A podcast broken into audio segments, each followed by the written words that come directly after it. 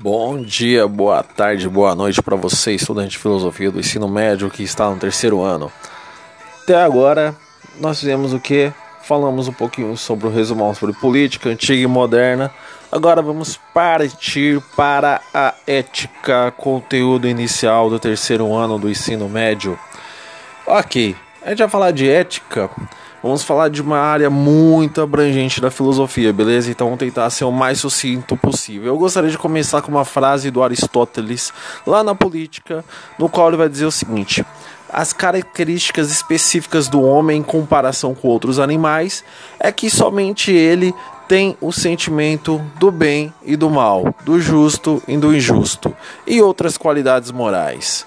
Ou seja, os homens são aqueles que sabem o que é o certo, o que é o errado, o que é o bem, o que é o mal. Enquanto o gatinho, o cachorrinho que a gente tem em casa apenas uh, uh, come, dorme, se diverte, tenta, ele vive para sobreviver e ele não tem a memória da qual nós temos e o raciocínio e a racionalidade do qual nós temos, nós, seres humanos, temos essa capacidade, por isso somos seres éticos. Essa é a ideia base aristotélica, beleza? Ok. O ser humano age no mundo de acordo com valores. Aquilo que tem maior importância segundo certos códigos morais que hierarquizam os atos a partir da percepção de certo e errado em determinado momento histórico. Ou seja, todos nós somos seres que são pautados por valores morais e esses valores mudam de acordo com o momento histórico específico. Então, nossos avós tinham um valor moral específico que é diferente dos nossos pais, que é diferente dos nossos, apesar de ficarem raízes muito fortes ao longo da história. Por exemplo, né? Desde que o cristianismo se tornou a religião oficial de Roma, ou seja, se é oficial, é passado de pai para filho, gerou-se muito forte uma ideia de é, é, família. Por quê? Porque no momento que você defende os valores familiares, você naturalmente estará defendendo tudo aquilo no qual seus pais, seus avós foram criados. Então, no caso, o próprio cristianismo, que é o que ficou para nós até o tempo atual. Então, a gente vai pensar lá no século 3 depois de Cristo até agora o século 21 somos moldados, apesar das diferentes interpretações ao longo do tempo, nesses valores cristãos. Beleza? É um exemplo bem simples de se compreender. A palavra moral vem do latim, que mos, tá? Então em latim se dizia mos, que é costume. Basicamente a tradução básica é costume. Aí você vai falar, ok, costume, beleza. Então vai se referir ao conjunto de normas que orientam o comportamento humano. É isso que quer dizer moral. A palavra ética já vem do grego, de etikos, ou modo de ser. Aqui já tem uma pegadinha mais filosófica, tá? Então esse modo de ser é o modo de estar no mundo. A ética designa a disciplina filosófica que investiga o que é moral. Então, o que é moral? Moral é só aquilo que orienta nosso comportamento. A ética é a, a, a ideia filosófica, o pensamento filosófico que vai investigar a moral. Então, a ética é o estudo dos diversos sistemas morais que busca compreender a fundamentação das normas e proibições que sustentam nossos atos. Com uma filosofia prática, a ética orienta-se pelo desejo de unir o saber ao fazer. Busca aplicar o conhecimento sobre o ser para construir aquilo que deve ser. Então, o que é a ética? A ética está sempre orientando os nossos desejos para aquilo que nós devemos fazer. Então, todo mundo aqui sabe que eu não posso simplesmente fazer aquilo que eu quero eu faço aquilo que é determinado socialmente. E se eu fugir dessas regras, eu serei punido de alguma forma, beleza? É isso que a ética está investigando. É, é esses princípios básicos. Então no dia a dia nós estamos julgando o quê? O tempo todo, todo tempo a gente está julgando. E de várias formas de valores diferentes. Então, a gente julga de forma útil, então o que é útil, o que é inútil. A gente julga beleza, quem é, be, quem é belo, quem é feio. A gente faz julgamentos morais daquilo que é bom, daquilo que é mal. Julgamentos econômicos do que é caro, o que é barato. Julgamentos lógicos, o que é o verdadeiro, o que é o falso. E religioso também, o que é o sagrado e o que é o profano. Então a gente está o tempo todo julgando, beleza? Na filosofia, uma ciência dos valores chamada axiologia que se ocupa com o dever ser das relações humanas. Então, é o dever ser. E a palavra vem do grego axios, que é valor. Então, a ciência dos valores é a axiologia. Vejam bem, não percam aqui a linha de raciocínio. Temos a moral, que é o nosso comportamento, e a ética, que estuda as diferentes morais. Temos a axiologia, que vai estudar os diferentes valores. E esses valores a gente sabe que são herdados. Então, no momento que a gente nasce, temos todo o mundo cultural e um sistema de significados já estabelecidos. Então, por exemplo, a, a gente pensar uma regra moral que é praticamente universal é a regra do incesto, ok? Então é proibido a, a ter esses relacionamentos familiares dessa forma.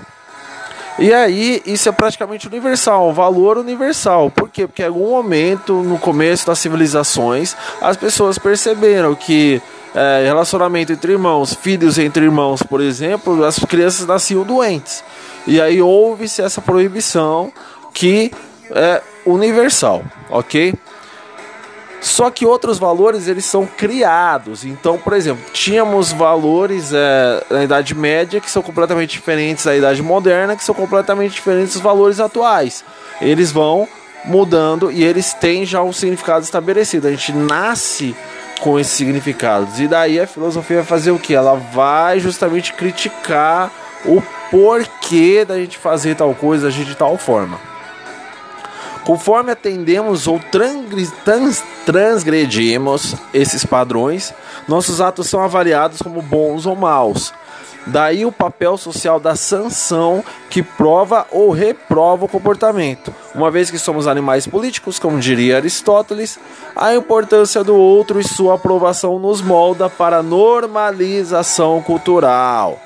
Então vejam bem, a gente está o tempo todo ao mesmo tempo que a gente está o tempo todo julgando, a gente está o tempo todo sendo julgado. Então, uma atitude que a gente toma, a gente.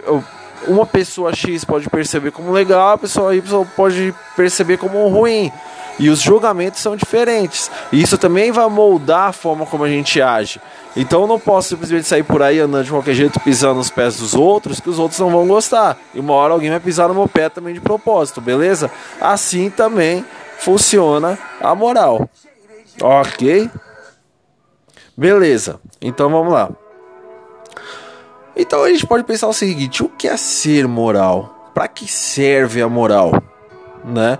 Ao responder essas perguntas, estará definindo que tipo de pessoa você é, o tamanho do compromisso que se tem com o outro, beleza? Então, ética está sempre relacionada com esse outro. A palavra compromisso vem do latim promettere, que quer dizer prometer. Então, se eu prometo, se eu dou minha palavra, estou me compromissando, e isto quer dizer agindo de forma ética. Enquanto a moral se refere a uma ação concreta, a ética é reflexão sobre as noções e princípios pré-estabelecidos. Como a pergunta sobre a essência do bem e do mal. Então, quando eu pergunto qual a essência do bem e do mal, o que é o bem, o que é o mal, eu estou fazendo uma pergunta ética, beleza? Um ato individual sempre estará ligado à responsabilidade que serve de base para o julgamento do mesmo. O termo responsabilidade vem do latim respondere, ou seja, responder, estar em condição de assumir suas práticas sociais, tá? Vejam bem, eu estou falando todos os termos aqui que devem ficar na cabeça de vocês, esses conceitos, tá? Que são conceitos primordiais quando se fala em estudo filosófico da ética. Tá, a palavra virtude, que é outro conceito fundamental, deriva do latim virtus, uma qualidade ou uma ação que dignifica o ser humano. Então a virtude é tudo aquilo que vai dignificar o indivíduo uma prática constante do bem de forma consciente, livre e responsável. São consideradas virtudes a sinceridade, a lealdade, a prudência, a justiça, a coragem, a generosidade, etc. Então toda vez que alguém falar esse cara ele é justo, é uma virtude. Agora ser injusto, obviamente que é um defeito, né? A ideia de virtude opõe-se ao vício, que consiste na prática do mal, compondo ao uso correspondendo ao uso da liberdade sem responsabilidade. Então, todo, aquele, todo aquilo que se chama de vicioso é o que é mal, que é irresponsável, como a violência, a deslealdade, a insensatez, a injustiça, a covardia, a mesquinhez. Para o filósofo Eric Fromm, a responsabilidade primordial do ser humano está relacionada com a própria condição humana, com a realização de suas potencialidades, ok? Então, é parte da condição humana de ser humano, ser responsável e ser ético. Se você não age dessa forma, então você está agindo, segundo Eric Fromm, contrário àquilo que tudo, tudo que te constitui enquanto ser humano. Beleza? Como pensar a ética?